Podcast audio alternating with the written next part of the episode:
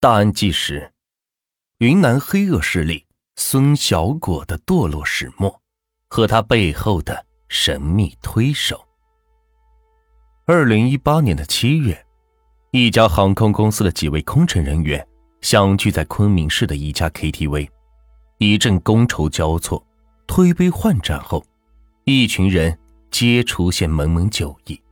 醉酒中，一位姓李的空姐和男同事。发生了争执，之后男同事欲要离开 KTV 现场，愤怒的空姐当场让这位发生争执的男同事别走，之后拿出手机拨打了一个电话。这个电话是拨给谁的呢？老公，还是另有其人？不一会儿，一群有着纹身的大汉来到了 KTV，期间一位身穿短袖。身材肥胖的中年男子不由分说的就向这位男同事一顿猛踹，当场将发生争执的男同事膀胱踢裂，其行为已经构成了故意伤害事件。然而，事后这个将人膀胱踢裂的男子如同没事人一样扬长而去，其行为可谓是飞扬跋扈，目中无人。而这个动手之人是谁呢？为何如此嚣张？他就是此后震惊世人的涉黑大案主犯孙小果，一个偷天换日、逃避法律制裁的黑恶势力头子。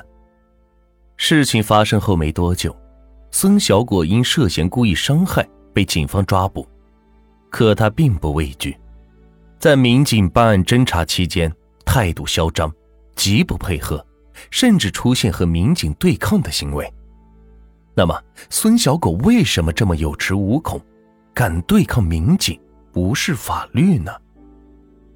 细看之下，原来这个孙小果真的不简单。在此之前，孙小果已经犯下过多次的重罪，然而却又一次次的逃避了法律的制裁，因此他相信这一次自己也会是转危为安，幸免于难。果然如此，事情发生后，孙小果取保候审，当事人达成和解并选择原谅，一切都发生的那么顺利，似乎冥冥之中一双大手在推动着一切。难怪孙小果会这么有恃无恐。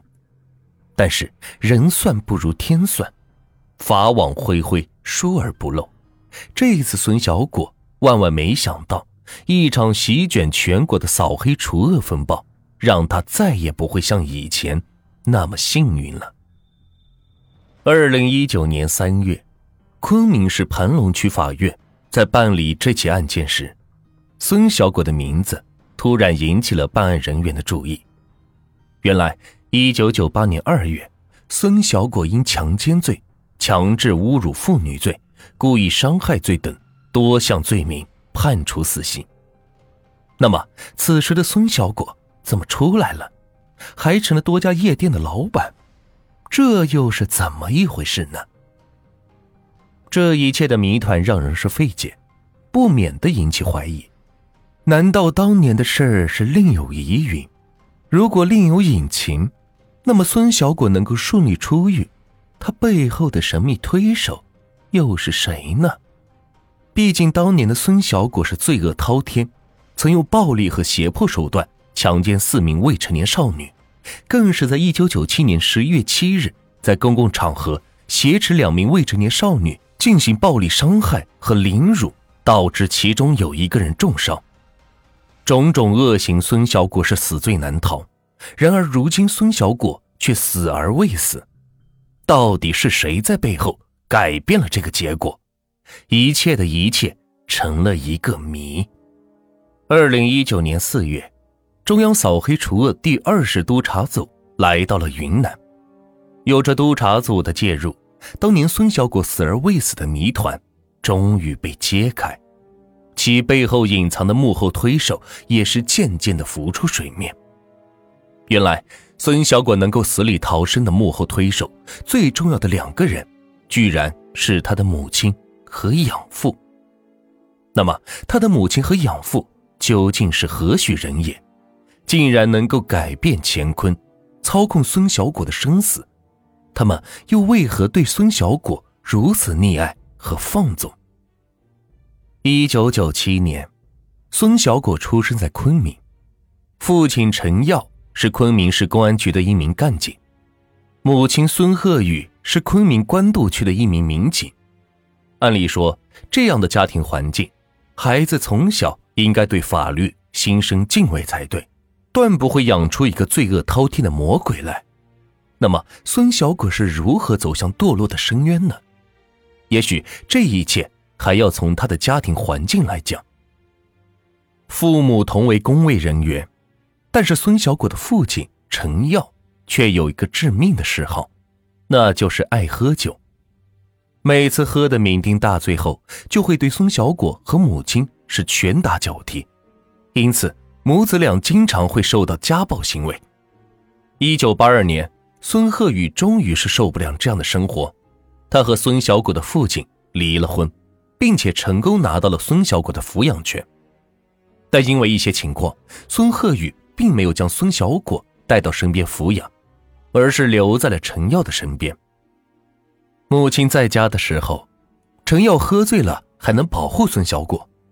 可如今母亲的离开，所有的委屈只能让孙小果一个人面对。这样的家庭环境让孙小果是特别的叛逆，常常在家里受了委屈，就在外面发泄。一九九二年，孙小果的妈妈和多次立功受奖的李乔忠组建了新的家庭，并且此时的孙鹤宇的工作也发生了改变，收入也要比以前可观。于是他决定接回孙小果，由自己抚养孩子。可能是工作的忙碌，加上自己对于孙小果的亏欠，孙鹤宇对于孙小果过于溺爱，甚至是放纵，以至于孙小果在外面打了架以后，他也只是简单的口头说几句。也许在他的心里，总认为孩子太小，长大了就会有改变。只是让他没有想到的是，正是他的溺爱放纵。最终却毁了这个孩子，更是毁了这个家庭和更多的人。由于孙小果的学习成绩不是特别好，加上有暴力倾向，孙鹤宇决定让孩子从军历练一番。